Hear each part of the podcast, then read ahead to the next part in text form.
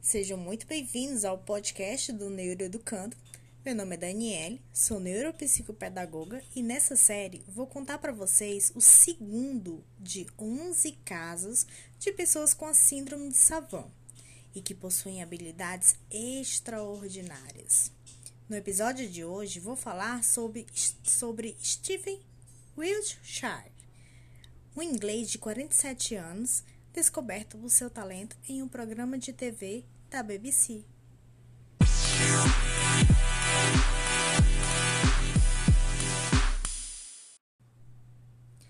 Nascido com autismo, Stephen é capaz de desenhar de memória paisagens complexas e enormes depois de vê-las uma única vez.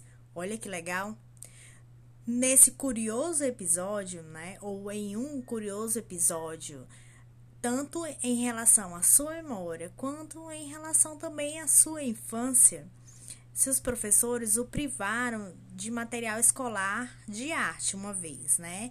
Na tentativa de estimular o pequeno Stephen a interagir com os colegas. Só que isso levou Stephen a dizer suas duas primeiras palavras. E adivinha quais foram? Papel e lápis. É, Steve cresceu, foi conhecido, né? Como logo na introdução eu falei, ele foi descoberto, né? Por um, um programa de talento na BBC News.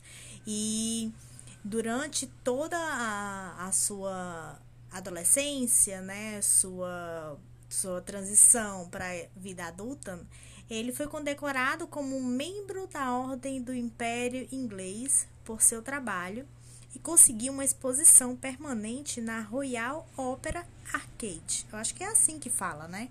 Em Londres. Uma curiosidade, né? É, é, na, como ele mesmo disse, né, durante um vídeo em que ele está em pé na frente de um panorama de Nova York que acab acabara de completar, né? É um repórter, um jornalista, questionou sobre como ele se sente né, naquele momento, naquele local, após terminar o desenho.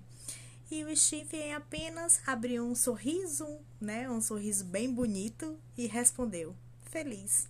É isso aí, gente. E aí, qual o seu super talento? Todo mundo tem uma super habilidade.